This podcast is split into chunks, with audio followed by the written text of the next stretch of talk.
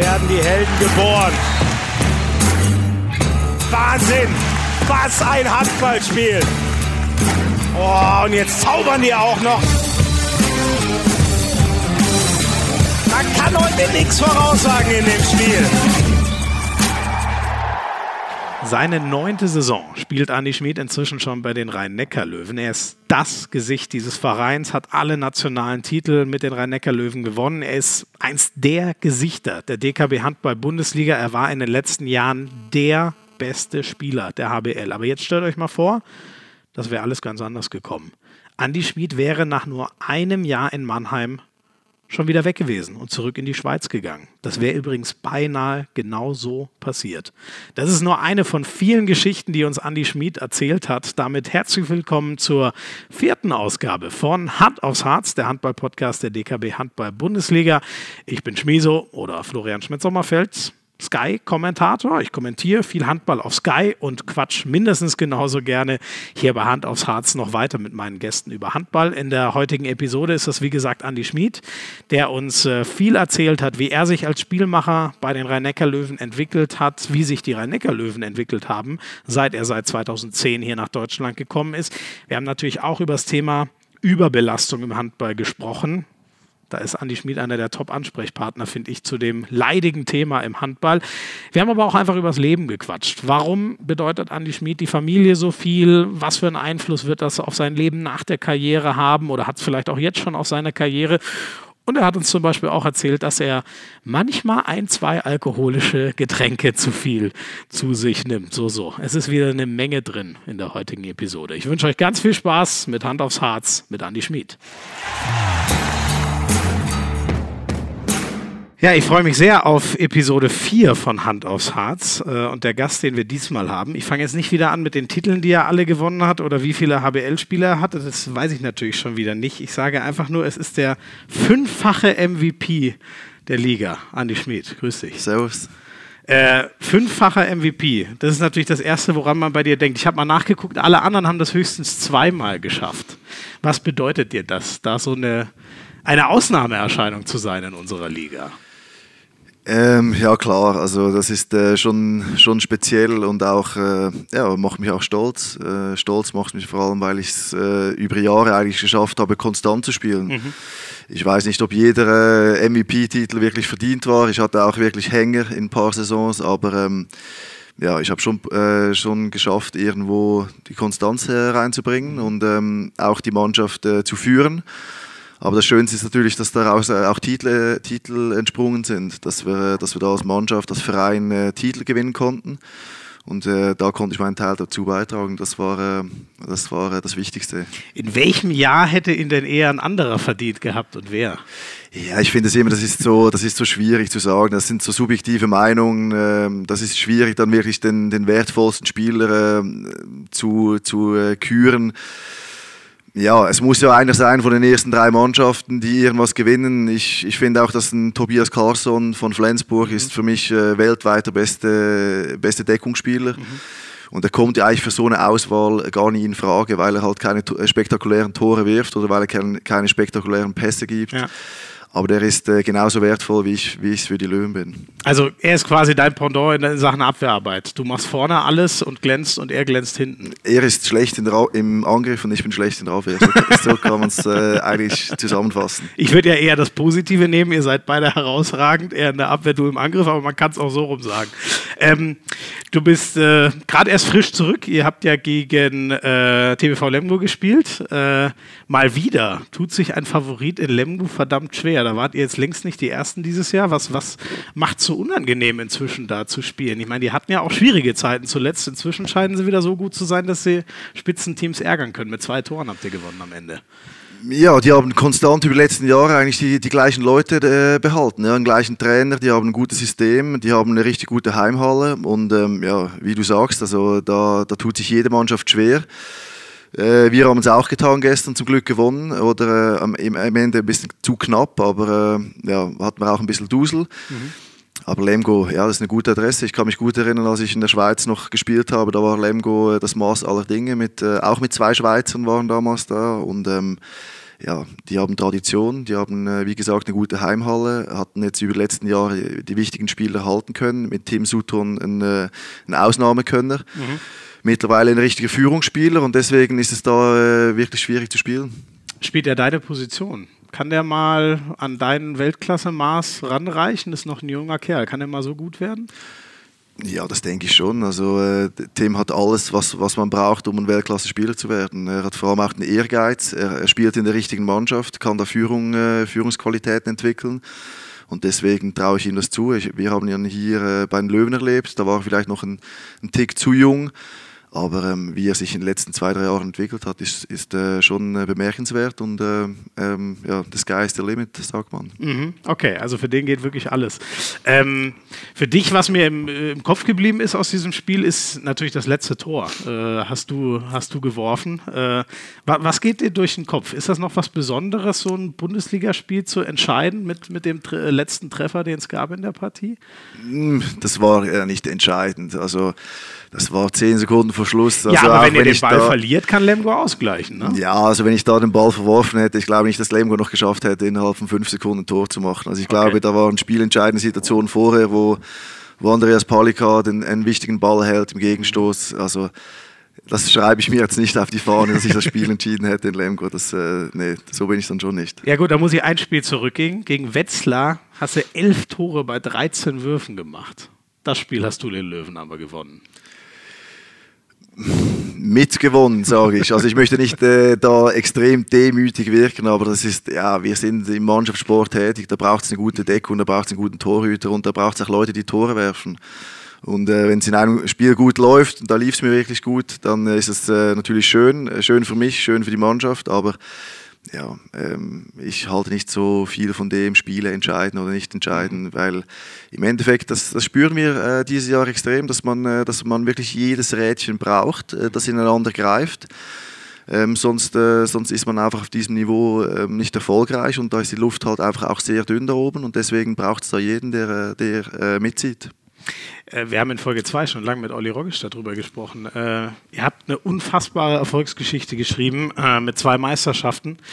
Dann gewinnt ihr endlich diesen Pokal, was irgendwie immer so ein bisschen euer Trauma war. Äh, und man hat so ein bisschen das Gefühl, seitdem sind die Löwen nicht mehr ganz, wie sie davor waren. Ihr habt die Meisterschaft dann noch hauchzart verspielt gegen Flensburg im letzten Jahr.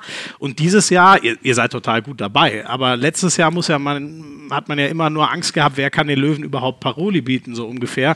Dieses Jahr wart ihr eher schnell in der, in der Verfolgerrolle. Was ist dieses Jahr ein bisschen anders als die letzten Jahre? Das, äh, das würde den Rahmen wahrscheinlich sprengen. Also oh, wir haben viel Zeit. es gibt schon äh, gewisse Sachen, die, äh, die dieses Jahr halt nicht rund laufen. Und wir sind äh, in, in die Saison gestartet mit, äh, mit einem Supercup-Titel gegen Flensburg. Haben wir relativ äh, souverän gewonnen, ich glaube mit sieben, acht Toren. Dann, dann die ersten zwei, drei Meisterschaftsspiele auch souverän bestritten. Äh, und dann haben wir so einen Dämpfer gekriegt gegen Leipzig zu Hause und dann hat sich das Ganze so ein bisschen in die falsche Richtung entwickelt. Und ähm, es ist natürlich so, wie du gesagt hast, wir haben, äh, ja, der Verein hat eine extreme Entwicklung genommen die letzten paar Jahre. Ich glaube, wir haben die letzten sechs Jahre wurden wir viermal Zweiter und zweimal Meister, äh, haben den Pokal gewonnen. Und ja, das hat sich ein bisschen in die falsche Richtung entwickelt. Ich weiß nicht, woher das kommt, aber hier in der Region ist die Erwartungshaltung immens. Mhm. Und ähm, das äh, das stört dieses Jahr ein bisschen. Die Erwartungshaltung ist, ich finde es okay, wenn, äh, wenn man hohe Erwartungen hat. Ähm, das haben wir äh, auch an uns selber. Aber irgendwo sind auch Grenzen. Und ich finde, dass man, äh, dass man jetzt das Gefühl hat, dass die Löwen durch, die, durch jede Meisterschaft durchmarschieren und alle Gegner aus der Halle fegen, dann ist man einfach fehl am Platz. Ich weiß noch, ähm, vor sechs, sieben Jahren wurde dieser Verein belächelt, ähm, nur große Töne gespuckt und nichts gewonnen. Und jetzt hat man sich eigentlich genau in diese Richtung entwickelt, dass man mal die Klappe hält und mal äh, einfach Handball spielt und dann ist es auch gut gekommen. Und jetzt muss man aufpassen, dass man diesen Turnaround nicht wieder, nicht wieder macht, dass man nicht wieder in die andere Richtung geht, weil wir haben kein Recht, dass wir jedes Jahr Meister werden und wir haben auch kein Recht, äh, dass wir jedes Jahr um den Titel mitspielen. Äh, dafür sind andere Mannschaften wie, wie, Flensburg und Kiel einfach auch zu gut und Magdeburg auch und da drücken andere Mannschaften äh, hervor. Und das muss man auch akzeptieren. Ich möchte nicht sagen, dass wir nicht Ansprüche haben, dass wir da vorne mitspielen möchten. Das haben wir, ganz klar. Aber diese, diese ungesunde, diese ungesunde Erwartungshaltung auch von den Fans teilweise, muss ich auch sagen, mhm. tut uns nicht gut und tut dem Verein nicht gut und wird uns auch in Zukunft nicht gut tun, wenn das so bleibt. Wie kriegst du das mit? Also sprechen die mit dir nach Spielen oder woher weißt du, dass die Fans zu viel erwarten?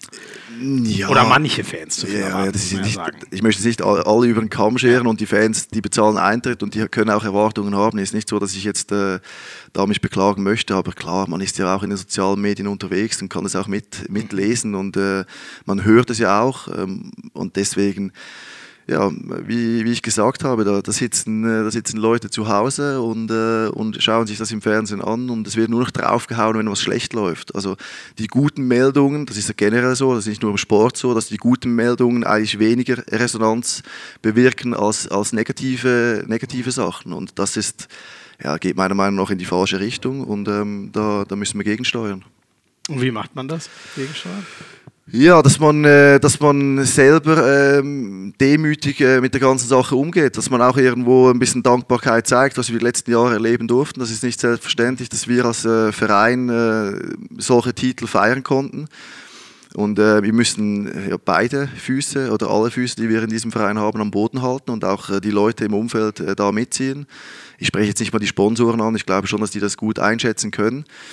Aber ähm, ja, wenn man zu Hause gegen Minden äh, gewinnt oder gegen Wetzlar gewinnt äh, oder gegen Bergischen HC gewinnt, ist es keine Selbstverständlichkeit mehr, wie es, wie es vielleicht vor vier, fünf Jahren der Fall war. Und wir haben ein bisschen verlernt, uns über diese Siege zu freuen und mhm. das ist gefährlich. Weil die anderen so viel besser geworden sind oder warum ist das schwieriger, inzwischen solche Spiele zu gewinnen? Ja, weil die anderen Mannschaften auch besser sind und weil die auch ihre Arbeit machen. Also die können sich auch besser auf uns vorbereiten. Ähm, wir haben vielleicht dann, wenn wir nicht einen optimalen Tag erwischen, dann ist es so, dass man äh, für Siege kämpfen muss. Mhm.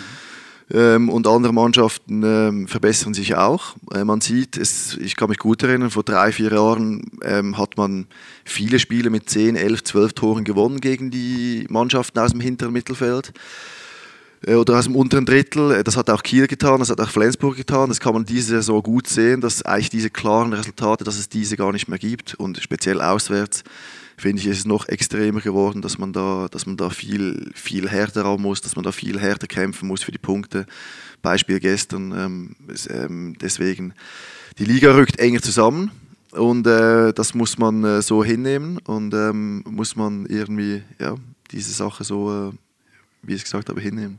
Äh, ist es äh, das auch, du hast, du hast neulich dich auch mal nochmal klar geäußert, äh, dass die HBL immer noch die, die beste Liga, die stärkste Liga der Welt ist.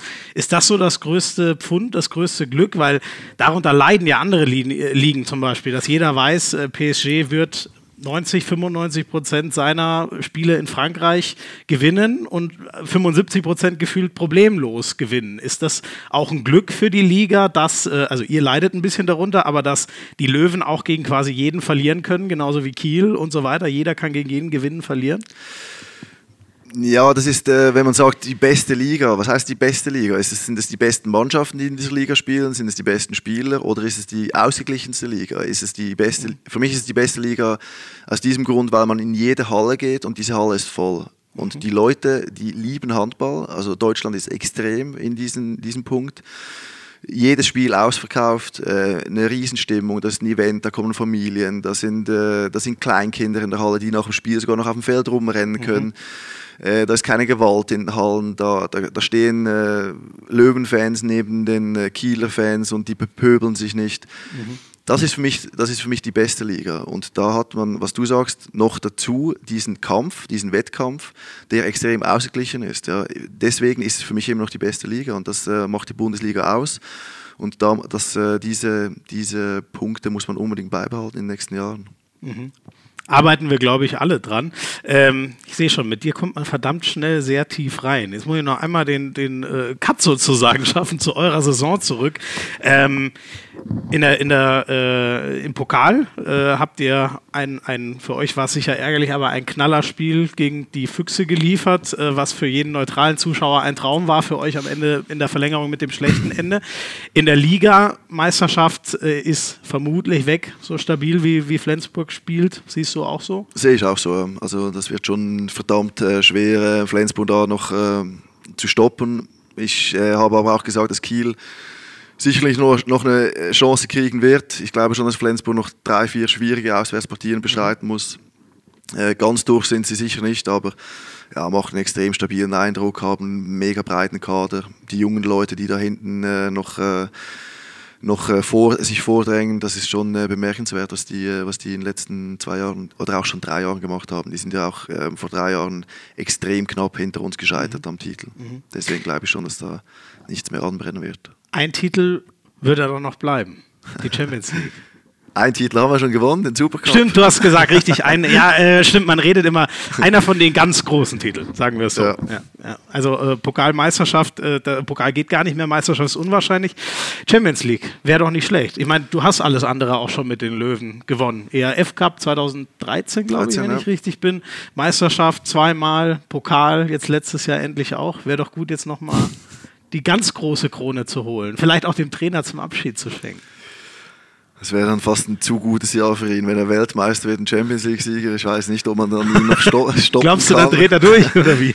nee, nee, aber ähm, nein, das ist klar, das ist ein Riesentraum. Das ist nur schon ein Riesentraum, nach Köln zu kommen und dieses Wochenende mitzuerleben. Ähm, ich war mal 2011 da, aber mehr als Wasserträger als als Spieler und mhm. deswegen äh, würde ich schon noch mal gerne nach Köln zurückkehren. Mhm. Aber auch dieser Weg jetzt äh, am Mittwoch gegen Nantes zu Hause, dann auswärts, da müssen wir zuerst mal bestehen und dann ja, und dann würde Barcelona kommen im Viertelfinale. Das ist dann auch, äh, ja, das ist dann die ihr aber schon geschlagen habt dieses Jahr. Ja, aber die, gegen die wir auch äh, jetzt im letzten Spiel eine böse Nuss gekriegt haben. Also von dem her. Aber da wolltet ihr auch ehrlich nicht mehr gewinnen, wenn man ehrlich ist, oder? Hätte euch nicht gut getan, wenn ihr da gewonnen habt, so für die Konstellation. Ja, jetzt, wir probieren jetzt mal diese erste Runde zu überstehen, gegen Non zu gewinnen. Das wird schon genug schwer und dann, ja, in zwei Spielen ist alles möglich. Also ähm, da muss man schon sagen, wenn wir wenn wir einen guten Tag äh, treffen oder zwei gute Tage treffen bei uns, dann äh, haben wir gegen jede Mannschaft eine Chance. Sky zeigt das Spiel äh, live, also ich werde mir das definitiv anschauen. Äh, Hinspiel auch auf jeden Fall, denn das Schöne ist ja, äh, letztes Jahr, da gibt es eine ziemlich bescheidene Erinnerung an, an ähm, das, das Hinspiel im, äh, was ist es denn jetzt, äh, Achtelfinale. Mhm. Ich komme mal durcheinander. Ihr habt ja so eine Geschichte, also letztes Jahr muss man ausklammern, als eure zweite Mannschaft da nach Kelze äh, gefahren ist wegen Terminstreitigkeiten. Zum Thema Belastung kommen wir nachher auch noch, aber ähm, Kannst du es äh, auf irgendwas, äh, kannst du uns das erklären, warum die Rhein-Neckar-Löwen so oft in der Gruppenphase der Champions League gut ausgesehen haben und dann war aber, ich glaube, die letzten vier Jahre immer in den letzten 16 dann äh, direkt Schluss? Puh, schwierig zu erklären.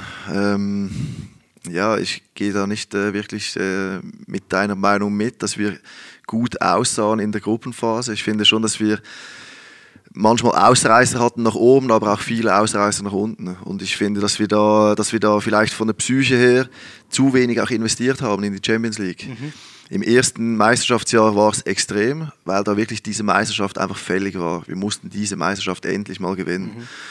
Und da war die Champions League wie so eine Zusatzbelastung, die man irgendwie probiert hat runterzuspielen. Und dann den Schalter im Achtelfinale umzulegen, hm, haben wir mhm. probiert haben uns auch immer gesagt, ich kann mich gut erinnern an Interviews, die ich gegeben habe, ja, wir probieren dann im K.O.-Spiel äh, dann alles reinzulegen und das funktioniert dann nicht. Irgendwo durch gibt es dann schon äh, ein gewisses Karma und äh, dieses Karma hat dann, hat dann uns getroffen. Also wir können nicht äh, drei, vier Monate nicht alles reinlegen und dann das Gefühl haben, im Achtelfinale läuft es dann von alleine.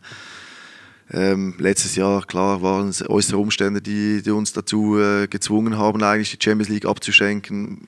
Ja, also bis jetzt passt es noch nicht richtig und das probieren wir jetzt wirklich dieses Jahr gegen Nantes, dass wir das hinkriegen, dass wir dieses Achtelfinale überstehen. Aber es war, war denn dieses Jahr man hatte das Gefühl so. Dieses Jahr ist das Verhältnis mal mindestens ausgeglichen, wenn nicht sogar ein bisschen Richtung äh, Champions League äh, ausgerissen. Also ihr gebt das ja auch offen zu, dass bei euch immer die Meisterschaft eine höhere Priorität hatte. Wirkt das nur so oder ist das so, dass dieses Jahr die Champions League höher hängt? Ja, auch aus gegebenen Umständen ein bisschen, weil wir natürlich auch äh, in der Meisterschaft nicht mehr wirklich ein Wort mitreden können. Also es ist schon so, dass, äh, dass wir natürlich, äh, dass die Meisterschaft immer noch Priorität hat, das ist unser Tagesgeschäft, aber wir äh, nach zwei Meisterschaften ähm, wollten, haben wir uns schon gesagt, Anfang der Saison, dass wir dieses Jahr mehr erreichen möchten und mehr investieren wollen in die Champions League. Mhm. Wie weit es dann reicht, ob es dann mehr als Achtelfinale ähm, reicht, das, das wird man jetzt dann sehen. Aber ja, wir haben auch dieses Jahr in der Champions League haben wir zu viele Ausreißer nach oben und nach unten und ähm, das funktioniert nicht. Aber das ist auch verdammt schwer, muss man ganz ehrlich sagen. Also wenn man, äh, wenn man den Spielplan dann anschaut und wir spielen dann vier Donnerstags und äh, Donnerstags auswärts und dann Samstags direkt in der Champions League, ist es nun mal einfach, ist es nun mal einfach schwer. Das ist vielleicht für den neutralen Zuschauer nicht so greifbar.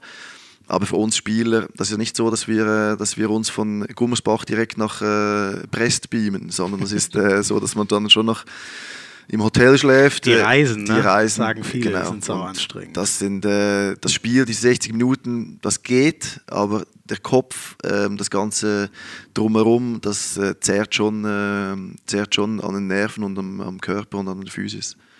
Letztes Jahr, äh, ich weiß noch, Sky hat euch mal begleitet äh, auf, einer, auf der Reise äh, nach Montpellier, wenn ich richtig bin, genau. ne? Mhm. als ihr mit, mit, dem Zug unterwegs seid. Ähm, das ist ja schon Wahnsinn. Also da kann, kann man, konnte man das mal so schön sehen, wie lange ihr da eigentlich, ich glaube, Flieger wäre auch nicht schneller gewesen, deswegen habt ihr es mit dem Zug gemacht, aber es ist ja eigentlich schon Wahnsinn, dass man da, ich weiß gar nicht, wie viel ihr dann, zehn Stunden oder was mit Umsteigen und so im, im Zug wart und, und, und ständig auf Achse. Also wenn, wenn man das sieht, kann man, glaube ich, schon nachvollziehen. Und so geht es euch auch, dass das Reisen blöder ist als, natürlich, das Spielen ist nicht blöd, aber sogar anstrengender ist als das Spielen.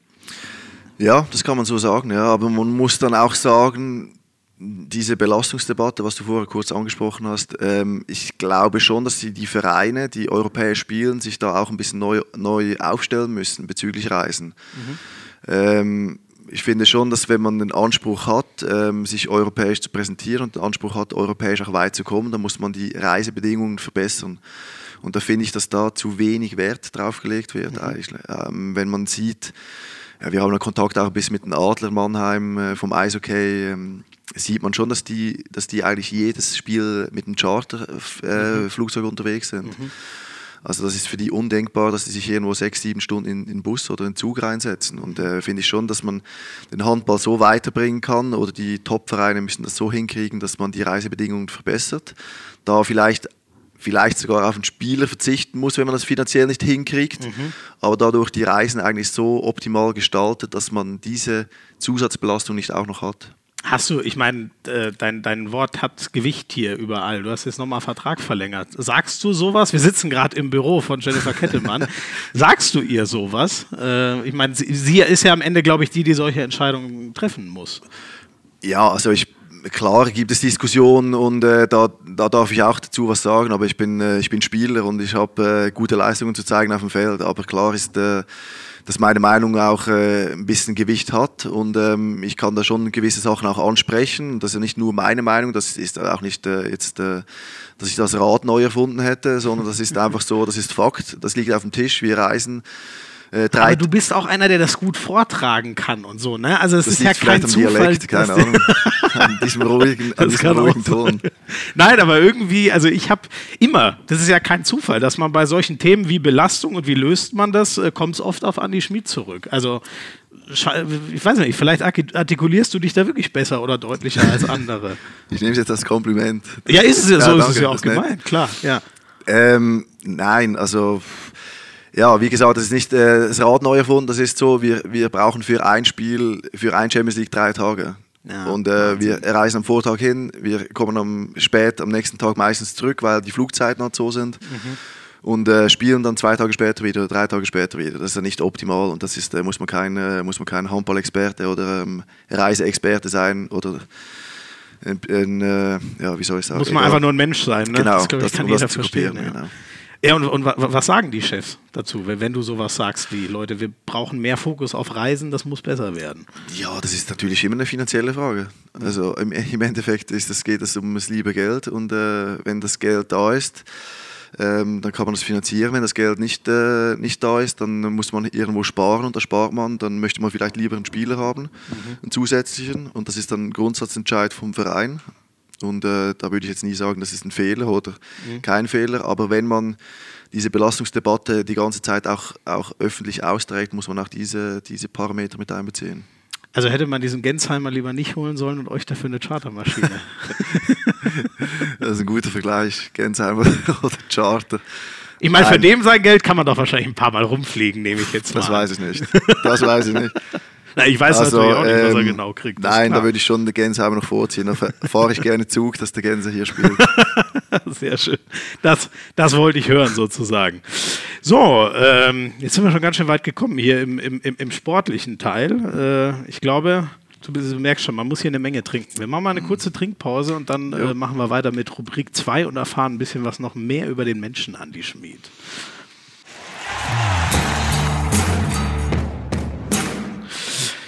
So, ähm, wir bleiben noch mal ganz kurz, weil das dich ja persönlich auch sehr betrifft oder du äußerst dich viel dazu äh, bei dieser ja, äh, Thematik äh, Belastung, enger Terminkalender, zu kurzer Sommer. Ähm, es gab ja ein Treffen äh, rund ums, ums All-Star-Game. Ähm, da habt ihr euch äh, mit dem HBL-Geschäftsführer Frank Bohmann ähm, und ähm, mit dem äh, Mann, der die Geschäftsleitung macht und für die Spielkoordination bei der, bei der HBL äh, äh, verantwortlich ist, Andreas Weschenbach, getroffen. Äh, alle Kapitäne der HBL, wenn ich richtig bin, wo du ja auch dazu gehörst. Wie, wie war dieses Treffen mit der Liga aus deiner Sicht und mit vielen, vielen Spielern? Das Problem ist, ich war nicht dabei. Oh! Weil unser Trainer hat da noch ein Training angesetzt, kurz vorher. Und deswegen äh, bin ich da verspätet eigentlich angereist. Aber ähm, ja, äh, deswegen Siehst du, wie gut ich vorbereitet bin? Sehr gut. Deswegen kann ich dazu, äh, kann ich dazu nicht viel sagen, aber ähm, ja, man merkt ja, dass, äh, dass was geht und man merkt, dass die Leute miteinander reden und äh, dass, es in, äh, dass es im Sinne des Handballs äh, in die richtige Richtung geht. Mhm. Ähm, das wird jetzt nicht äh, von heute auf morgen wird, das Besserung, äh, wird die Besserung eintreten, aber ich denke schon, dass äh, der erste Schritt äh, getan ist und dass man nicht äh, mit dem Finger gegenseitig aufeinander zeigt. Meinst du jetzt äh, Handball-Bundesliga und die EHF? Ja, und auch, äh, und auch die Vereine. Es ist ja immer wieder ja. eine Diskussion wegen Ligaverkleinerung oder wegen ja. Äh, mhm. und solchen Sachen. Deswegen glaube ich schon, dass da, dass da die Kommunikation verbessert wurde. Mhm. Hat dieses eine ich nenne es jetzt mal Drama, als eure Mannschaft das Champions League-Spiel gegen Kelze spielt, weil ihr zwei Stunden später in Kiel, also sagen wir zeitgleich, es war nicht möglich, beides zu spielen, ähm, und, und ihr zeitgleich in Kiel spielt. Äh, hat dieses, äh, hat das irgendwas ausgelöst? Hast du das Gefühl, es war, war ein Statement, was wahrgenommen wurde?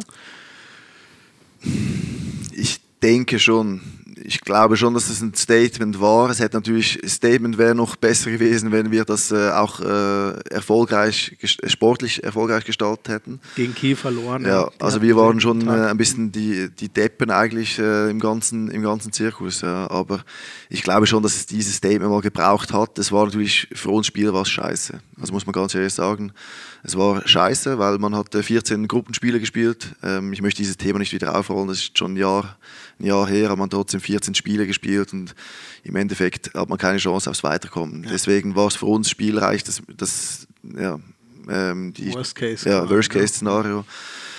Ich denke schon, dass, äh, dass es natürlich für Aufruhr gesorgt hat in den Medien auch, im ganzen Handball, äh, in ganzen Handballmedien und deswegen ja, das war vielleicht noch äh, das, das, der letzte Tropfen, der das fast dann wirklich zum Überlaufen gebracht hat und dass man dann, äh, dass man dann wirklich gemerkt hat, man muss, man muss was ändern und man muss was tun, um auch die Sportart nicht ins Lächerliche zu ziehen. Also im Endeffekt die Verbände, die Vereine, die Spieler, die Trainer, die Funktionäre, die haben ja alle das gleiche Ziel. Die möchten äh, den Handball vermarkten und die möchten eine gute Sportart und ähm, das äh, wurde in diesem Fall wurde natürlich äh, das mit Füßen getreten.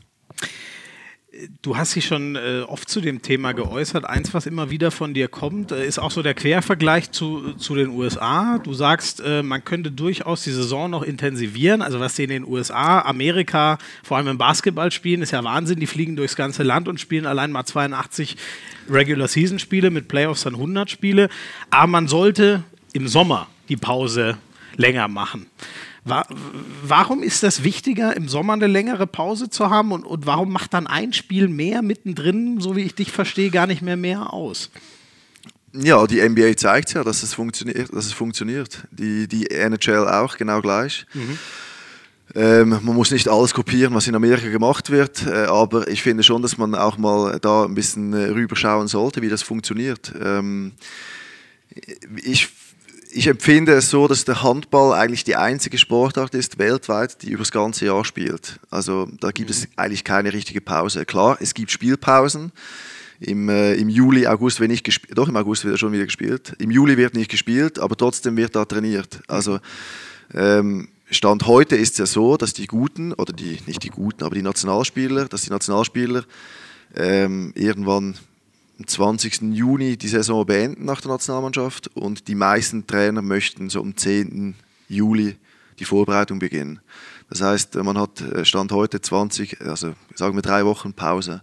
Das ist eigentlich Wahnsinn dafür, dass ihr sonst das ganze Jahr durcharbeitet. Eben, ne? das, ihr habt das, ja keine Wochenenden nee. und so. Und deswegen diese drei Wochen, das ist ja nicht so, der neutrale Zuschauer äh, oder ja, der Fan stellt sich vielleicht so vor, dass man dann äh, auf Malle ähm, am Ballermann ist und äh, sich gut lehn, äh, gehen lässt oder irgendwo mit der Familie auf, der, auf dem AIDA-Schiff rum, äh, rum ähm, schippert. Aber ähm, man muss ja in diesen drei Wochen auch was tun, mhm. weil äh, wenn du am 10. Juli in die Vorbereitung kommst und du hast, äh, du hast keine Werte und du läufst scheiße, dann ist es nun mal so, dann kriegst du auch auf den Deckel. Also du musst dich eigentlich das ganze Jahr musst du dich fit halten. Ja. Und das ist das größte Problem für den, für den Kopf ja. und für den Körper. Und deswegen brauchst du einfach gewisse Zeit, dass du runterfahren kannst, dass du auch die Saison, die Ereignisse ein bisschen Revue passieren lassen kannst, dass du das verarbeiten kannst. Beispiel Flensburg, die werden zum ersten Mal nach gefühlten 100 Jahren wieder Meister. Im letzten Spiel zu Hause gegen Göppingen feiern, trinken ein paar Bier und am nächsten Tag um 10 stehen sie mit Dänemark mit der Nationalmannschaft auf der Platte. genau, das, ist, eine, das ist eine ja. Katastrophe. Ja. Also das ist eine Katastrophe, da tut mir jeder, jeder Spieler leid, der ein Jahr lang kämpft oder Jahre kämpft für diesen Titel und dann am nächsten Tag das gar nicht richtig auskosten kann. Ja, dann ist es eigentlich nur ein Ding auf dem Papier, ne? aber du hast gar keine Erinnerungen so richtig mehr dran, wie du, also diesen Moment, weil wie du sagst, der ist ja nach 10 Stunden schon wieder weg, Ja, wenn du genau. weiterarbeitest. Optimal ist natürlich, wenn du zwei, drei Runden vor Saison Meister wirst, dann hast du eine gewisse Zeit. Habt ihr ja geschafft. Einmal jetzt, geschafft. ne? Also ach, deswegen habt ihr das so gemacht. Okay. Aber wir zum Beispiel vom Fernsehen wünschen uns natürlich immer, dass das genau so läuft, dass das erst am letzten Spieltag ent entschieden wird. Ähm, Gibt's denn, ähm, du hast ja mal, äh, jetzt hoffe ich, bin ich nicht wieder falsch, aber ich glaube, du hast ja Ende letzten Jahres mal mit Frank Bohmann gesprochen äh, über das Thema, äh, wo sie dir auch mal einfach dargelegt haben, die und die Zwänge haben wir. Es sind ja auch wahnsinnig viele Zwänge. Das Fernsehen will was und, und die Vereine wollen was und so weiter. Also jeder will da was haben. Gibt's denn irgendwelche Lösungen, um den Sommer länger zu machen? Ich glaube, dieser Nationalmannschaftslehrgang direkt nach der Saison, der ist jetzt schon mal weg. Ne? Also ich glaube, mit dem Final Four ja. in Köln Champions League ist Ende. Das habe ich auch so gehört, ja. Mehr weiß ich auch nicht. Also ich habe schon gehört, dass es nächstes Jahr so sein wird, dass man länger Pause hat. Das, auch, das macht ja auch Sinn, dass das Champions League Final Four das letzte Ereignis ist im Handballkalender. Und äh, danach ist Schluss.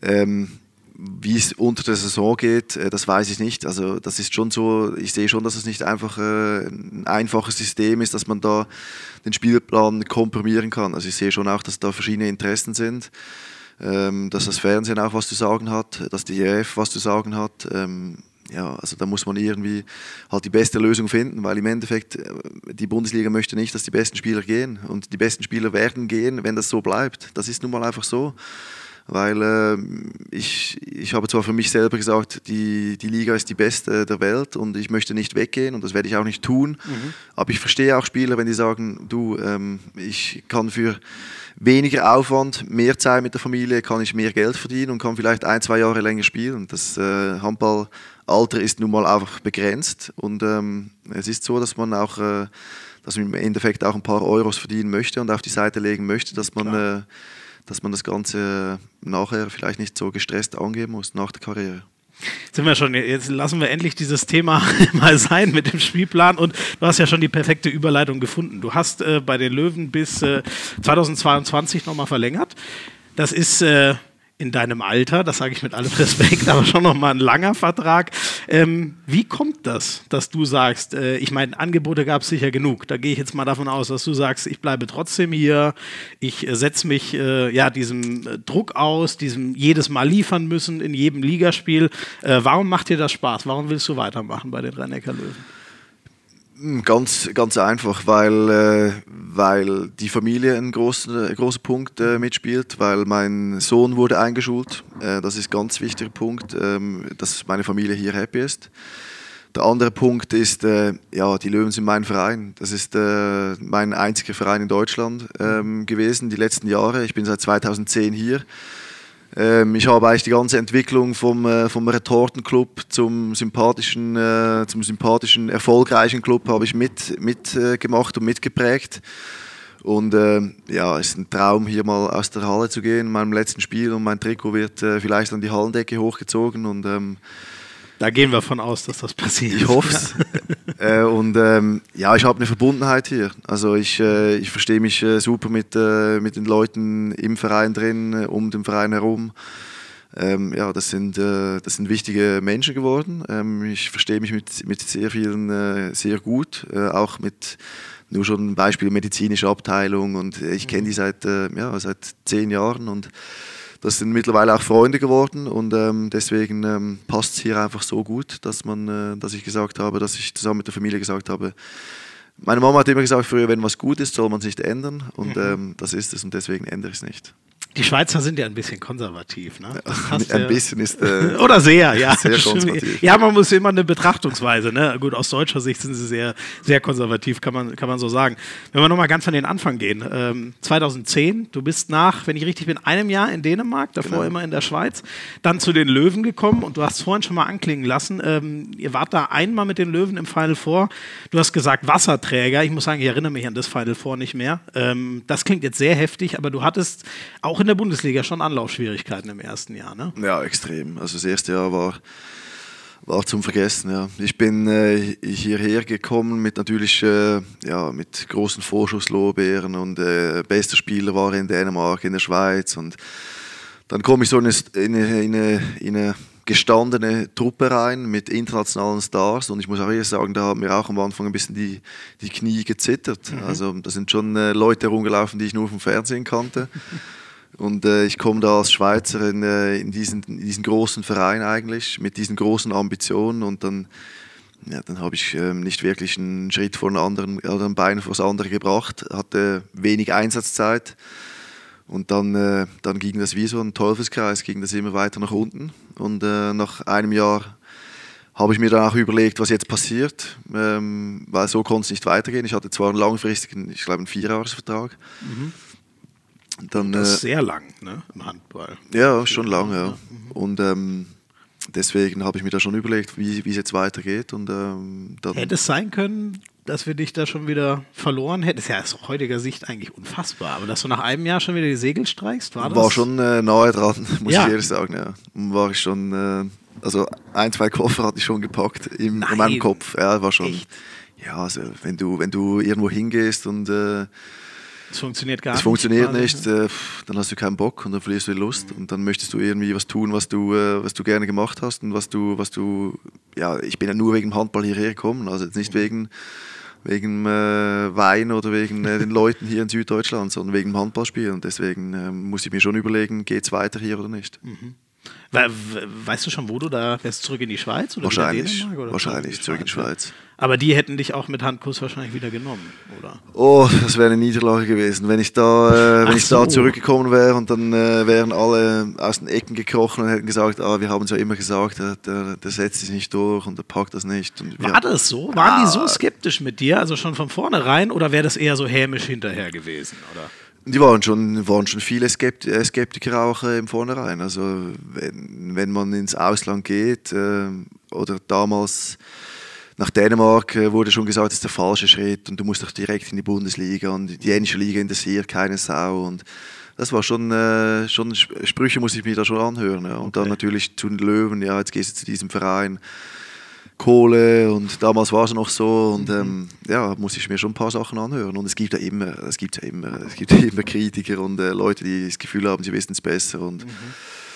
das gibt es auch heute noch. Und jetzt, heute, kannst du zu allen hingehen und äh, einmal dick ins Gesicht grinsen oder drückst du denen mal einen Spruch oder was machst du? Nein, da? das muss ich ja nicht tun. Also da, da bin ich auch, äh, ja, die wissen es, die haben es ja gemerkt und äh, ich bin ich bin stolz und froh, dass das Ganze so gekommen ist äh, dass ich diese Entwicklung genommen habe und ähm, mittlerweile jetzt seit, ja, seit acht, neun Jahren hier bin. Und äh, ich habe auch nicht damit gerechnet, dass es so lange wird, aber es ist äh, umso schöner jetzt. Und jetzt wird es ja wahrscheinlich noch ein gutes Stück länger, ne? Also mindestens mal drei Jahre so ungefähr. Äh, ja, gut, drei Jahre kommen noch dazu. Ähm, wenn ich so an dein Spiel denke, wir haben vorhin schon mal über fünf MVP-Titel geredet. Äh, ich glaube, gefühlt das, was am meisten raussticht, ähm, ist dein Spiel mit dem Kreis. Wenn man sich so umhört, sagen das auch viele. Also das äh, ist eigentlich nicht denkbar, dass das noch mal einer in nächster Zeit so hinkriegt. Kannst du das mal ein bisschen erklären? Also siehst du einfach anders als normale Menschen? Hast du so ein gutes peripheres Sehen? Ist es einfach nur ein Gefühl? Also ich meine, ich meine, wenn ich einen Handball wegwerfe, das ist ja ein reines Gefühl, ob der 10 oder 20 Meter weit fliegt, das muss ich im, im Arm haben. Ich glaube, das kann jeder nachvollziehen. Aber wie schafft man das? Immer zu sehen, wo der Kohlbacher steht, äh, immer zu erkennen, wie ich ihm auch den Ball hinspielen muss. Du machst es ja auch teilweise hinterm Rücken und No-Look und alles. Wie funktioniert das? Äh, es ist schwierig, zu äh, so ein, zwei Sachen zu sagen, wie das funktioniert, aber ich finde, dass es eigentlich dass es über, über Gedankenspiele geht. Also Gedankenspiele, die ich mir mache. Wie könnte ich den Kreisläufer anspielen? Diese Gedankenspiele mache ich nicht im Training, sondern vielleicht zu Hause, auf dem Weg zum Training, vielleicht, wenn ich ein Spiel sehe von Flensburg, wenn ich ein Spiel sehe von Wetzlar, dass es da Möglichkeiten gibt und äh, dann probiert man das mal im Training, sagt man vielleicht, äh, sage ich dann zum Kohli, wir probieren es mal so oder so oder so. Und das meiste ist ja abgesprochen eigentlich. Also Kohlbach, also Janik weiß, wenn, wenn der Ball dem zwischen die Beine kommt oder dem über den Kopf kommt, das weiß er ja. Also es ist ja wie ich vergleiche das immer ein bisschen mit diesem Spiel, wo man früher gespielt hat, wenn, sich, äh, wenn man zu dritt gespielt hat und einer stellt sich in die Mitte und man probiert den Ball an diesem in der Mitte vorbeizuspielen. Und das Ganze ist ja so, also der Abwehrspieler ist ja im Nachteil. Also Tratze quasi. Ja, genau. Spiel, ja. Ich weiß nicht, wie es heißt. Ja, genau. Also bei mir hieß das Tratze. Ich weiß okay. nicht, ob es in der Schweiz einen anderen Namen für gibt. Habe ich schon nie gehört. Aber okay, dann äh, ist, dann, äh, ist der, der Deckungsspieler im Nachteil. Mhm. Also der weiß ja nicht, ob der Ball jetzt dahin kommt oder da, dorthin kommt und das Entscheidende ist dann schon auch noch, dass man selber torgefährlich ist. Also mhm. das merke ich dann schon, wenn ich, äh, wenn ich an einem Tag äh, gar nichts treffe und äh, die Deckung geht dann äh, sehr defensiv und lässt mich dann eigentlich schon fast werfen, dann, dann wird es natürlich auch schwierig mit, mit Janik zu spielen und im Kreisläufer zu spielen. Mhm. Aber ich finde, ja, einfach ein bisschen Mut haben und auch ein bisschen Sachen zu probieren. Ähm, ähm, das finde ich der erste Schritt dazu, dass man, also das ist ja keine Hexerei im Endeffekt. Aber das mit dem Gedankenspiel fand ich sehr interessant. Das geht so in die Richtung, äh, ich habe mit Olli Roggisch da auch drüber gesprochen äh, und äh, der meinte, also es ist so ein anderes, man sieht oder du siehst das Feld einfach anders. So wie er als Abwehrchef, er hat andere Dinge gesehen, aber wenn du ein Handball spielst. Die zwei, die zwei Finger hat er gesehen, wenn er wieder zwei Minuten Strafe bekommen hat. oh, das ist jetzt frech. Ja, aber gut, das war so. ja, stimmt. Er hat viele bekommen und er hat, ich glaube, inzwischen bereut er auch, dass er über jede protestiert hat. Hat er, glaube ich, mal gesagt. Inzwischen sieht er auch ein paar ein. Ähm, ja, also, das heißt, du, wenn du dir ein Spiel zum Beispiel bei Sky anguckst im Fernsehen, dann siehst du schon, ah Mensch, der bewegt sich so und so. Da könnte ich, wenn wir gegen die spielen, so, so reinpassen, wenn Yannick am Kreis das und das macht. Ja, so sieht das etwa aus. Ja, oder man, man sieht natürlich auch andere Spieler, die jetzt dort in dieser Situation den Kreis angespielt haben. Und dann, äh, dann probieren wir das natürlich auch oder ähm, dann ist es auch eine Möglichkeit. Ich finde auch diese, diese zwei, äh, die sind im, im heutigen äh, Handball so wichtig. Also das äh, sind im Endeffekt auch die Tore, die man braucht. Mhm weil den Ball schnell laufen lassen, verteidigen, Gegenstöße laufen, das kann äh, jede Mannschaft. Äh, ich finde schon, dass man da irgendwo einen X-Faktor braucht, um, äh, um äh, gewisse Spiele gegen Mannschaften, die auf einem ähnlichen Niveau sind, um die zu gewinnen. Sagt man ja, die Kleinigkeiten entscheiden dann. Ne? Ähm, kannst du denn dann überhaupt noch so in Frieden Handballspiel auf der Couch gucken, uns der einfach mal so anschauen oder muss, arbeitet dein Kopf da automatisch Angriffsmuster aus, die du machen könntest? Diese Saison kann ich es, weil wir äh, nicht mehr so viel mit der Meisterschaft zu tun haben, aber die letzten Jahre mhm. konnte ich es nie. Also da konnte ich speziell, wenn, wenn Kiel oder Flensburg gespielt hat, äh, konnte ich diese Spiele eigentlich nicht wirklich äh, anschauen. Ist alles Arbeit für dich dann quasi? Weil nee, weil ich natürlich gehofft habe, dass Kiel oder Flensburg verliert. Also, Ach so, äh, oder deswegen, so, ah, okay, du fieberst in der Ja, Hinsicht dann äh, war ich dann zu, zu aufgeregt, auch um diese Spiele auch zu sehen, weil ich gewusst habe, dass wir vielleicht, äh, dass wir vielleicht einen Schritt in die richtige Richtung machen können, Richtung Meisterschaft. Ja. Ähm, wir haben vorhin schon gesprochen, 2022. Ich nehme mal an, dann ist Schluss. Oder Denke könnte schon. es noch weiter? Man, äh, ich sage nie nie, aber äh, schon irgendwann ist dann äh, die Zeit auch gekommen und ich möchte schon äh, selber bestimmen auch können, wann ich aufhöre. Ich möchte nicht irgendwo, dass die dann sagen, oh, jetzt, der, der probiert jetzt noch. Jetzt hör mal auf, ja, alter Mann. Genau, So, ja. das möchte ich nicht. Und dann, äh, man, man hört, du kannst dir eine Trainerkarriere äh, ganz gut vorstellen. Äh, nur, dass der Faktor ähm, Familie da vielleicht so ein bisschen dagegen spricht, weil man ja nie weiß, wie lange man wo ist als Trainer. Das kann man noch viel schwerer beeinflussen als als Spieler. Ja, also ich möchte schon im, im Handball irgendwo tätig sein. Das ist ja das, was ich am besten kann. Also ich habe die letzten, die letzten, was ist das, 28 Jahre Handball gespielt. Äh, bin von Kopf bis Fuß Handballer und ähm, das möchte ich auch weiterhin tun. Und ähm, als Trainer, das ist mega reiz, reizvoll, ähm, aber sicherlich nicht direkt nach der Karriere. Ich möchte schon irgendwo mal ein bisschen durchatmen können. Ich möchte schon ein bisschen diesem, diesem Hamsterrad ein bisschen entfliehen. Ähm, ähm, nicht negativ gemeint, aber es ist nun mal einfach ein Hamsterrad. verstehe ich total. Und äh, vielleicht mal als, als Assistent beginnen, irgendwo mal das Ganze ein bisschen äh, in Ruhe von hinten sehen können, nicht gleich in der Verantwortung zu stehen. Ähm, mal ein bisschen, es ist, halt, es ist nicht so, dass wenn man Handball spielen kann, dass man ein guter Trainer ist. Das sehe ich schon auch so. Ähm, da gehört viele, viele Sachen gehören da noch dazu, mit Sozialkompetenz, mit Trainingssteuerung, mit äh, wie reagiert man in diesem Fall, in diesem Fall. Und das äh, muss man sich ja auch irgendwo zuerst erarbeiten und irgendwo erlernen. Und ähm, Wobei du, also ich meine, ich glaube, über das taktische Verständnis müssen wir nicht reden. Das wirst du wahrscheinlich mitbringen, so mit äh, Belastungssteuerung und so. Da haben wir ja vorhin lange drüber geredet, dass du dir da viel Gedanken drüber machst.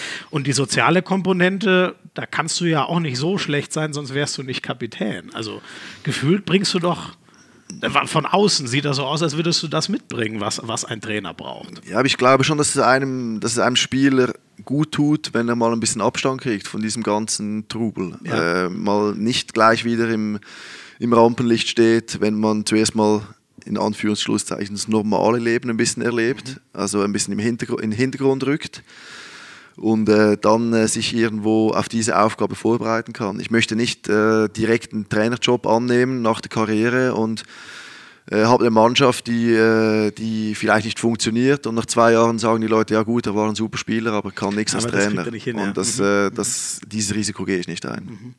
Ähm, mit Olli Roggisch äh, hat mal so angeklungen, äh, du hast ja Kinder, äh, dass irgendwann mal, äh, ich, jetzt weiß ich nicht mehr, ich glaube, er meinte, der Ältere hätte ein ganz gutes Talent am Ball. Ähm, hast ja gesagt, er kommt jetzt in die Schule, also ist sechs Jahre Ja, alt genau. jetzt, dein Älterer. Äh, wäre das irgendwann denkbar? Trainer, Schmied, Spieler, Schmied bei den Rhein-Neckar-Löwen?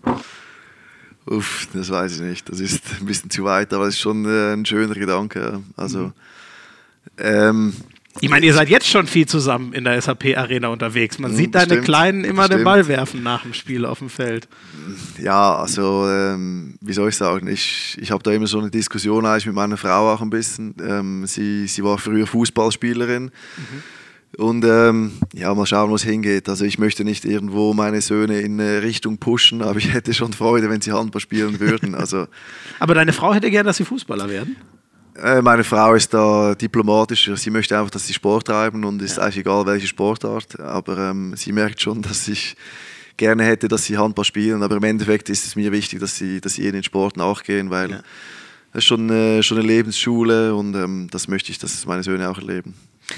Ähm, Familie, hast du mehrfach gesagt, ist bei dir ein großes Thema. Ähm, war das auch, also bist du auch schon in so einer Familie aufgewachsen, die eine ganz enge Bande hatte? Oder kam das bei dir erst mit den Kindern oder wo kommt das bei dir her? Nee, schon. Äh, ich habe sehr viel Kontakt mit meiner Schwester, sehr viel Kontakt mit meiner Mutter. Also meine Mutter, äh, ja, die ruft mich sicher jeden zweiten, dritten Tag an und fiebert Ui, so mit an den oft. Spielen Mhm. und ähm, ja, ich habe schon eine enge, sehr eine enge Bindung zu meiner Familie. Und das äh, baust du auch so mit der nächsten Generation quasi schon wieder auf? Also hast du das Gefühl, ihr habt ein sehr enges Verhältnis, du mit deinen Kindern?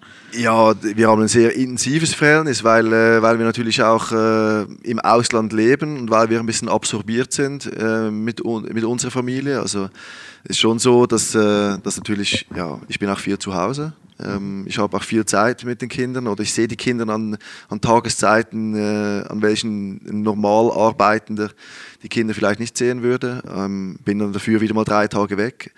Mhm. Ähm, ja, es ist schon wichtig, dass ich diese Bindung äh, aufbaue und das ist mir, äh, ja, das wird, das wird unser Leben und ihr Leben dann schon prägen. Willst du denn zurück äh, in die Schweiz auch gerne irgendwann mal oder kannst du dir vorstellen, auch nach der Karriere noch lange in Deutschland zu leben? Mal so, mal so. Also es ist schon natürlich so, dass die Schweiz mein Heimatland ist und irgendwann möchte ich dahin äh, zurückkehren. Ähm, aber ob das jetzt direkt nach der Karriere sein wird, das weiß ich noch nicht. Ähm, es gibt sicherlich auch Möglichkeiten in der Schweiz im Handball was zu tun. Mhm. Da entwickelt sich auch gerade viel mit, äh, mit der Nationalmannschaft, mit vielen jungen Talenten, die, die ins Ausland gehen möchten, ähm, mit dem Verband, der auf guten Beinen steht. Und deswegen ähm, gibt es schon auch interessante Möglichkeiten. Und ähm, Heimat ist Heimat und wird Heimat bleiben. Mhm. Und deswegen ähm, wird die Schweiz sicherlich irgendwann das Ziel sein. Inwiefern ist äh, in Heidelberg lebst du ja? Äh, inwiefern ist das eine, eine, Heimat geworden? Hat, ist das zumindest ein Stück Heimat oder ist das immer noch was ganz anderes als die Schweiz? Nee, sicher. Also wir leben jetzt seit neun Jahren hier. Also sicherlich, äh, da wäre was verkehrt gelaufen, wenn ich neun Jahre hier leben würde und das nicht als Heimat bezeichnen könnte. Ja. Ähm, das ist eine andere Heimat. Das sind nicht meine Freunde und nicht meine Familie, also meine Eltern und meine Geschwister oder meine Schwester. Aber ja, hier sind meine oder unsere beiden Söhne aufgewachsen, äh, geboren. Äh, wir haben einen deutschen Hund, der hier aus der Gegend kommt. Mhm. Also wir haben schon äh, mittlerweile viel, viel Deutsches in unserer Familie. Was macht ihr so in, in Heidelberg, wenn mal gerade nicht, äh, wenn du mal gerade nicht äh, Handball spielen musst und keine Champions League Reisen und so sind? Was unternehmt ihr gerne? Oder auch du alleine? Ich bin äh, ein klassischer Stubenhocker. Also ich bleibe schon. Ach, äh, nein. Ja, doch, doch. Ich bleibe schon gerne, gerne zu Hause. Mit, äh, dann gucke ich ein bisschen Fernsehen, dann äh, bin ich mit den Kindern äh, ein bisschen draußen am Kicken, dann ab und zu mit dem Hund spazieren gehen. Mhm. Also ich genieße schon die Zeit, die wir dann haben, genieße ich schon dann zu Hause. Was schaust du so im Fernsehen? Außer Handball natürlich. Ja, Serien gucke ich dann am Abend äh, oder natürlich viel Sport, Fußball, mhm. Schon alles, ich bin schon Sport-Junkie. Schon sehr, ja, ja. Wir müssen mal, äh, wir müssen mal noch zu einem kommen. Das fällt mir gerade noch ein. Ich wusste gar nicht mehr, wo ich das einbauen wollte. Aber äh, dein Trainer, ich meine, äh, Kapitän, Spielmacher, Trainer ist ja immer ein sehr besonderes Verhältnis. Jetzt, jetzt geht eine, eine Ära zu Ende. Wir hören mal rein kurz bei Nikola Jakobsen, wie das so klingt, eine typische Auszeit von ihm, wie ich finde. Hey, eins ist, dass wir äh, bis jetzt viel zu viele Fehler machen. Aber was schlimmer ist, dass keine, nicht ein einziger läuft zurück. Lauf zurück! Kann man wenigstens tun. Rückwärtslauf.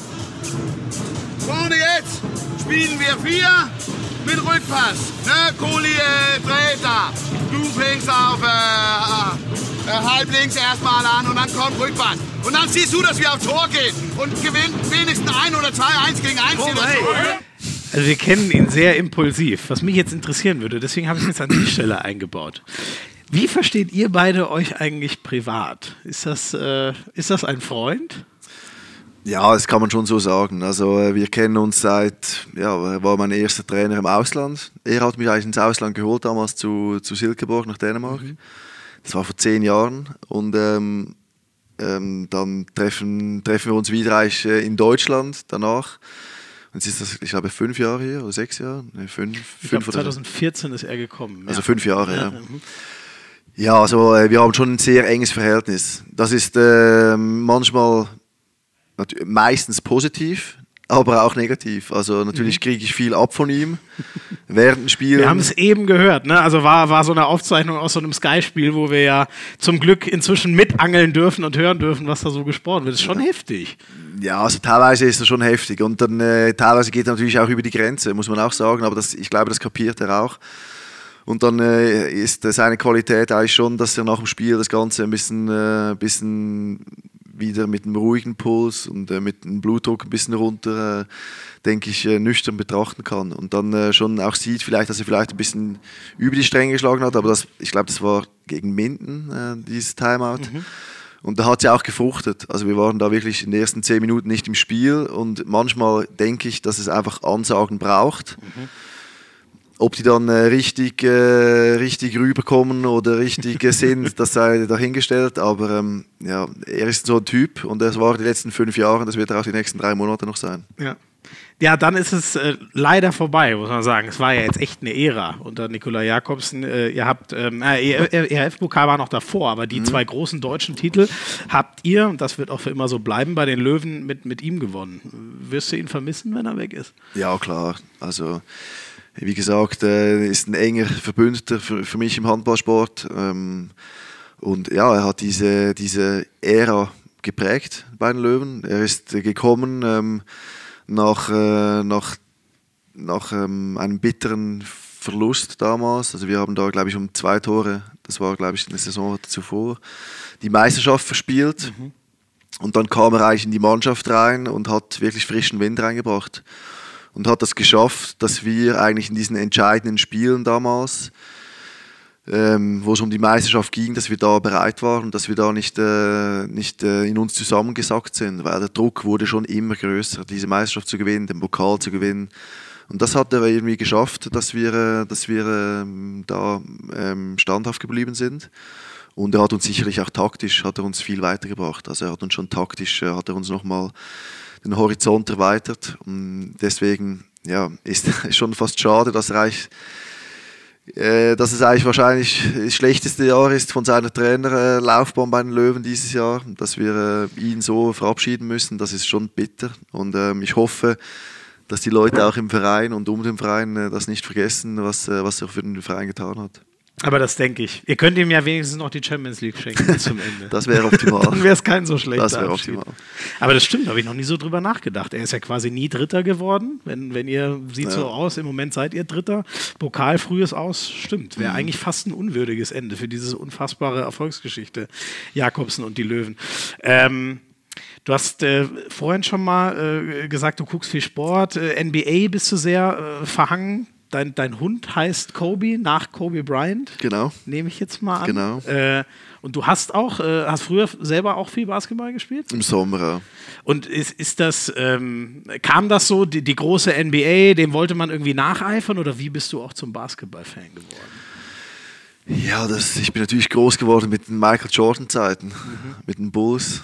Und äh, da hat man natürlich noch auf seinem Röhrenfernseher hat man natürlich die Finals, die Finals noch geguckt, äh, wo sie gegen Utah äh, gewonnen haben und äh, The Shot. Ja, genau. Also das war äh, schon eine geile Zeit und ähm, ja, das. Aber warum heißt der Hund dann nicht Michael? Ja, ich weiß auch nicht. Ich, gut, wir hatten den. Ja, Jordan war ja schon fast am Ende eigentlich seiner Karriere. Mhm damals in meiner, in meiner Jugendzeit. Und dann kam natürlich Kobe Bryant auf. Mhm. War auch so ein Schlagsiger wie ich. Stimmt, ihr habt eigentlich, er ist nochmal 10 cm größer oder ja, so, aber sonst äh, ähnliche äh, Statur, ne?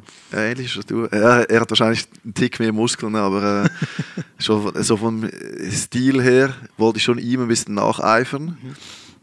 Und dann äh, lag es auf der Hand, dass mein Hund äh, Kobe äh, heißen soll. Sehr cool. Ist das für dich äh, aber äh, Michael Jordan ist der größte aller Zeiten? Oder wie stehst du in der Diskussion? Gibt ja auch noch diesen LeBron James. Ich muss immer vorsichtig sein. Ich kriege ja, immer auf den Deckel, wenn ich das aufmache. Das ja auch, ich kriege das ja ein bisschen mit im Tennis auch. Wäre es jetzt der Beste aller Zeiten? Und mhm.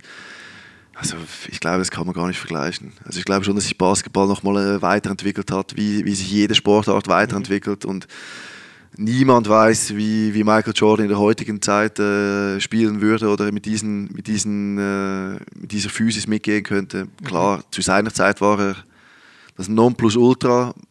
LeBron James ist es wahrscheinlich jetzt. In den zehn Jahren reden wir über einen anderen. Also, mhm. Schwer zu beantworten. Schwer zu beantworten. Ja, also gibt quasi nur für die Phasen. Du hast Roger Federer äh, eben angesprochen. Das ist ja so, ist das der größte Schweizer Sportheld äh, ja, absolut. eigentlich schon? Ne? Absolut. Ne? Ja. Und ist ja auch ein, äh, du hast ihn, glaube ich, auch mal als Vorbild bezeichnet.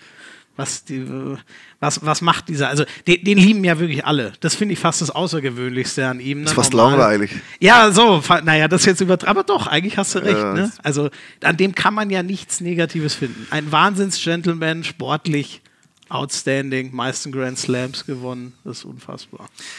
Ja, also der ist äh, so nicht greifbar für uns Schweizer auch nicht. Der ist, äh, der ist äh, unfassbar, was, äh, was der auch für das Land getan hat, was der, dass die Schweiz so wahrgenommen wird als Sportland, als Tennisland. Ähm, ich hatte mal das, das Vergnügen oder die Ehre, ihn mal nach dem Spiel zu treffen in Wimbledon.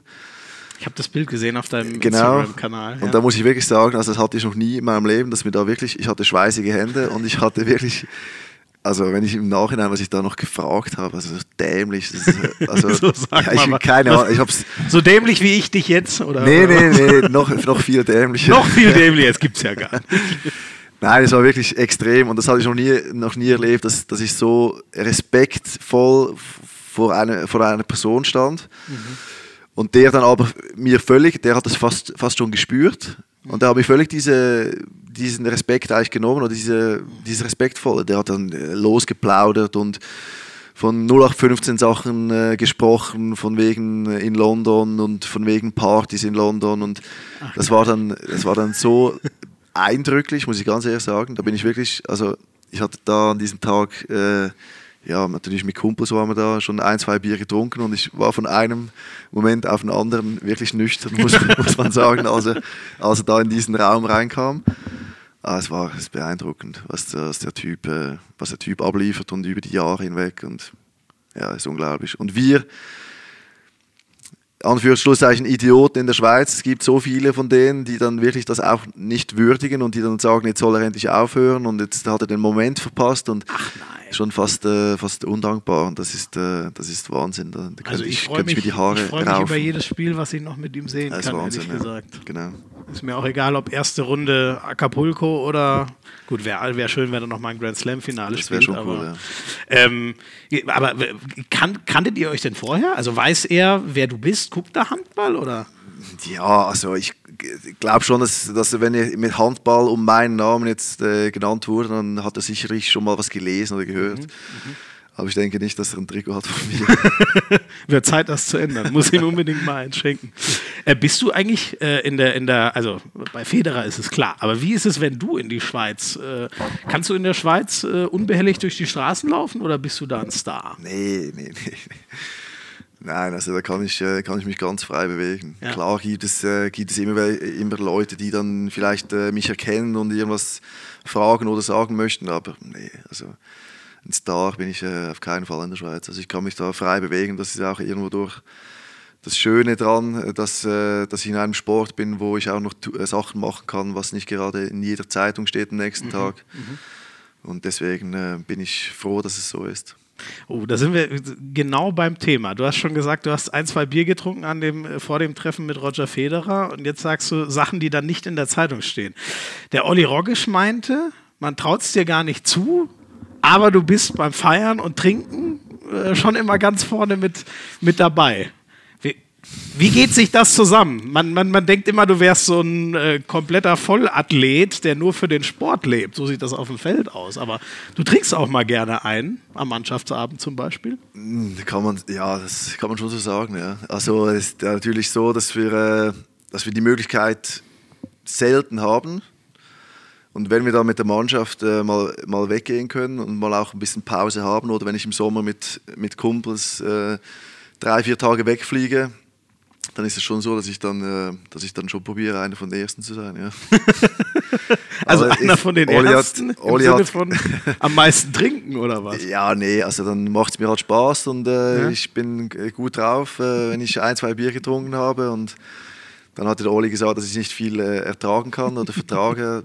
Er hatte vielleicht einen, einen Teil recht, aber ähm, nein, ich bin schon einer, der dann gerne mal was trinkt und äh, auch die Grenzen dann vielleicht nicht so kennt. Also ich bin zwar 35, aber äh, in diesen Momenten bin ich dann immer noch äh, 18, 19.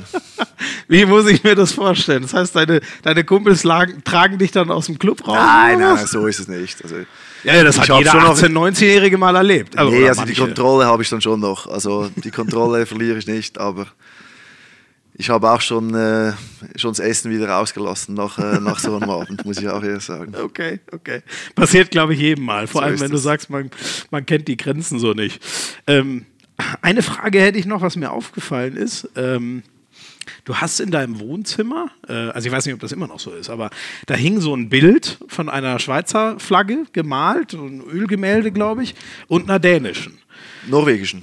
An der norwegischen? Okay, ach, ach Gott, ich dachte dänisch wegen, guck, da habe ich nicht richtig hingeguckt. Warum dann eine norwegische? Weil meine Frau Norwegerin ist. Ah, ach, okay, dann hat das auch gar nichts mit deinem, okay. Ah, Was gut. hast du gedacht? Ja, ich dachte jetzt äh, Schweiz und Dänemark, weil du dort und dort gespielt hast. Und dann Ah, dachte nee. ich mir, warum denn keine Deutsche? Dann bin ich ja völlig verkehrt. Okay, das ist eu eure, Ja. eure Herkunft quasi. Genau. Wenn Sie aus, ja, aus Norwegen, wo habt ihr euch kennengelernt und wie? Wenn Im Urlaub. Ah, okay. Und wo? Äh, in Sandefjord. Das ist äh, so eine Stunde von Oslo. Da habe ich mal äh, den Frank Löke, wenn ihr was sagt, der Kreisläufer von Norwegen früher. Oh, ist das vor meiner Zeit oder was? Ja, Ah, ich weiß bin nicht. Ja. Und dann habe ich mit okay. dem, mit dem habe ich Urlaub gemacht in, in Norwegen. Mhm. Mit dem habe ich zusammengespielt in Zürich und dann da hatte ich auch so die Kontrolle verloren äh, wieder mal, so, wo ich mit Kumpels weg war und dann habe ich meine Frau kennengelernt. So einfach ist das. Sie hat dich in so einem Moment, hat sie dich von seiner besten Seite Ja, quasi genau. direkt Beste hat sich gedacht, den Typen, den lasse ich mir nicht entgehen. Sehr schön. Siehst du, wozu das alles führen kann, so ein schöner, schöner, ruhiger Abend. So, äh, ich glaube, jetzt haben wir einiges über dich privat erfahren. Wird höchste Zeit, dann noch die dr dritte Rubrik zu machen. Und äh, ihr wisst, die heißt Hand aufs Harz. Wer ist der bessere Kapitän? Andi Schmid oder Uwe Gensheimer? Uwe Gensheimer. Weil? Ich bin nicht äh, der typische Kapitän. Mein, äh, ich sage gern was und ähm, ich sage vor allem dann gerne was, wenn es auch äh, irgendwo notwendig ist. Aber für ein Kapitänsamt glaube ich schon, dass man sich noch mehr einbringen muss, als ich es tue. Ähm, und da hat der Uwe natürlich schon ja, die Erfahrung auch ähm, als Kapitän. Er war langjähriger Kapitän. Es hat zwar die letzten paar Jahre gut funktioniert mit mir als Kapitän. Ich halte sonst nicht viel von diesem Kapitänsamt, weil ich finde schon, dass, man, dass wir alles erwachsene Menschen sind. Und die erwachsenen Menschen können sich gegenseitig Sachen auch äh, ins Gesicht sagen. Und ähm, da braucht man nicht unbedingt einen, der dann äh, vor die Mannschaft steht. Und ähm, ich trage sowieso viel Verantwortung im Spiel. Ja. Und äh, deswegen ähm, nimmt es mir vielleicht auch ein bisschen Last von den Schultern, wenn, äh, wenn der Kapitän nicht auch noch äh, äh, Andi Schmid heißt. Ja, ja. Und deswegen glaube ich schon, äh, das ist nicht äh, das ist so, dass es in Stein gemeißelt ist, aber ich hätte jetzt nicht ein Problem, dass wenn, wenn nächstes Jahr der Uwe diese Binde wieder übernimmt. Mhm. Ma- Macht das bei euch der Trainer oder ist das eine Wahl vom Mannschaftsrat? Oder? Dieses Mal war es der Trainer, der das so entschieden hat. Ja. Es liegt ja schon auf der Hand, dass ein Rückraum mit äh, ähm, ja, auch Wortführer ist. Ja. Aber äh, das ist nicht so, dass, äh, dass, äh, dass es nur ein Wortführer gibt. Also wenn man jetzt unsere Mannschaft sieht, wir haben so viel Erfahrung in, unserer, in unserem Team und da gibt es eigentlich selten wirklich Momente, wo dann ein Wort gefragt ist. Sondern da ist, da ist man im Plenum unterwegs und da sagt jeder was. Ähm, und deswegen glaube ich schon, dass es, äh, dass es jetzt nicht, nicht gerade mir auf den, auf den Leib gemeißelt ist. Ihr habt ja auch so viel andere, ne? Patterson und, und Guardiola sind ja viele Genau, erfahrene ja, genau. Spieler, ne? Ja. Ähm, wenn du dir einen Spieler vom DHB-Team aussuchen dürftest, den du in die Schweiz mit rübernehmen darfst, wer wäre das? Das ist schwer. Das ist echt schwer. Ja gut, so ein, äh, so ein Julius Kühn, so ein Shooter wäre schon, äh, wär schon schön. Oder ein Steffen Fett. Einfach einer, der da auf die, die Kiste rotzt. Das wäre schon nicht schlecht für uns. Das würde der würde uns gut tun. Da muss ich jetzt noch einmal. Ähm, er hat jetzt auch viel Verletzungen gehabt, aber man hat so das Gefühl gehabt, Steffen Fährt, Andi Schmid, das könnte ja ein Gespann sein, was die ganze Liga kaputt schießt. Äh, braucht ihr noch ein bisschen oder warum ist das die Saison noch nicht so explodiert, wie man das vielleicht äh, erhofft hätte? Jetzt noch zum Ende so schwierige Fragen. Ja, irgendwann müssen sie ja kommen. Ähm, ja, also es wird auch funktionieren. Also bin ich, mir, bin ich fest, über, äh, fest davon überzeugt, dass es nächstes Jahr funktionieren wird. Ähm, war eine schwierige Zeit für Steffen, ähm, hat mit Verletzungen zu kämpfen gehabt, war, war vielleicht nicht klare Nummer eins. Vielleicht braucht er das, dass er die klare Nummer eins ist, dass er das Vertrauen kriegt. Ähm, ist eine neue Situation für ihn. Ähm, hat vielleicht ein bisschen Anlaufschwierigkeiten gebraucht. Ähm, ich muss mein Spiel auch ein bisschen anpassen. Vielleicht ein bisschen mehr auf ihn, äh, auf ihn spielen, dass er diese Situation bekommt. Also es ist irgendwo, die Wahrheit liegt dazwischen, irgendwo. Und ähm, das wird funktionieren, weil ähm, Steffen ist ein richtig guter Spieler, hat eine Qualität, die nicht viele Spieler haben äh, auf dieser Welt. Der kann wirklich von, von 19 Metern kann er die Dinge einschweißen. Mhm. Und deswegen wird er für uns extrem wertvoll sein. Und ich bin davon überzeugt, dass wenn er ähm, das Selbstvertrauen hat und wenn er die Unterstützung, den Support hat von allen, dass er dann funktionieren wird.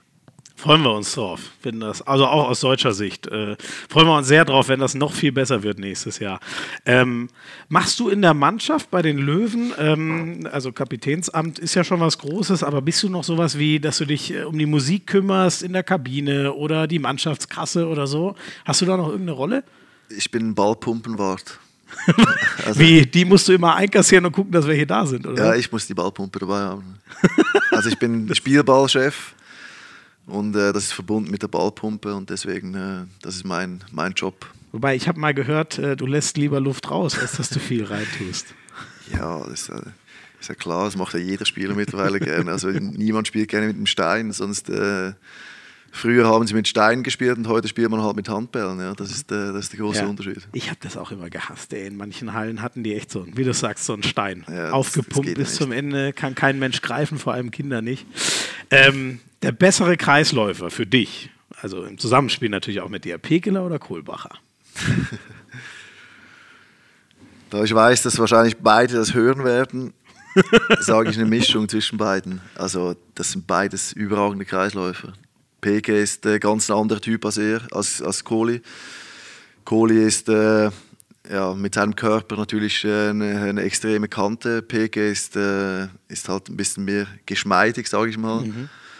Äh, läuft mehr, bewegt sich mehr in die Räume rein, aber ähm, PG ist unglaublich intelligent. Also der hat wirklich alles, der kapiert alles auf Anhieb. Also der hat wirklich Handball komplett verstanden, ob das hinten wie vorne ist und hat eine unglaubliche Entwicklung genommen die letzten Jahre. Und Kohle ist am Anfang seiner Entwicklung und ist schon so gut. Also es sagt auch einiges, was äh, die nächsten Jahre mit ihm noch gehen kann. Das ist fast beängstigend, ne? Man ja, denkt ja, also schon. Äh, weiß gar nicht, 22 oder wie alt ist er? Also er ist ja noch so jung und kann schon so viel. Er ist, er ist ein guter. Krasses Talent. Ja, also ein Unentschieden hier. Ich glaube, das kann man in dem Fall auch mal in Ordnung gehen lassen. Jetzt brauche ich aber eine klare Antwort. Roggisch oder Schmied, wer ist der größere Partyhengst von euch beiden?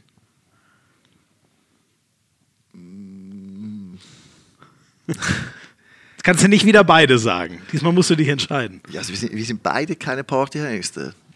Also, Wie, das, du hast doch eben gesagt, dass du es gerne mal krachen Ja, Partyhengst ist für mich, äh, wenn du jeden zweiten, jedes zweite Wochenende rausgehst. Ach das so, bin ich ja nicht. Der Stefan Kretschmer quasi. Ja, der, so. einmal die Woche eher. Nee, also dann, ja, ich kann mich bezeichnen. Nicht Partyhengst. Partyhengst klingt, äh, klingt äh, komisch, aber ich, Aber du kannst gut feiern, ja, sagen wir es so. Würde ich schon so sagen. Ihr habt ja zusammen, äh, oder ich weiß, ich glaube dieses Jahr nicht mehr, aber ihr habt ja immer noch in einem Zimmer zusammen geschlafen, mhm. obwohl er schon ja eine Weile dann nicht mehr Spieler war.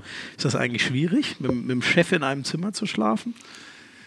Ja, ist schon ein bisschen, wenn man jetzt von außen drauf schaut, schon ein bisschen komisch. Aber äh, Olli ist für mich halt immer noch irgendwo durch Spieler.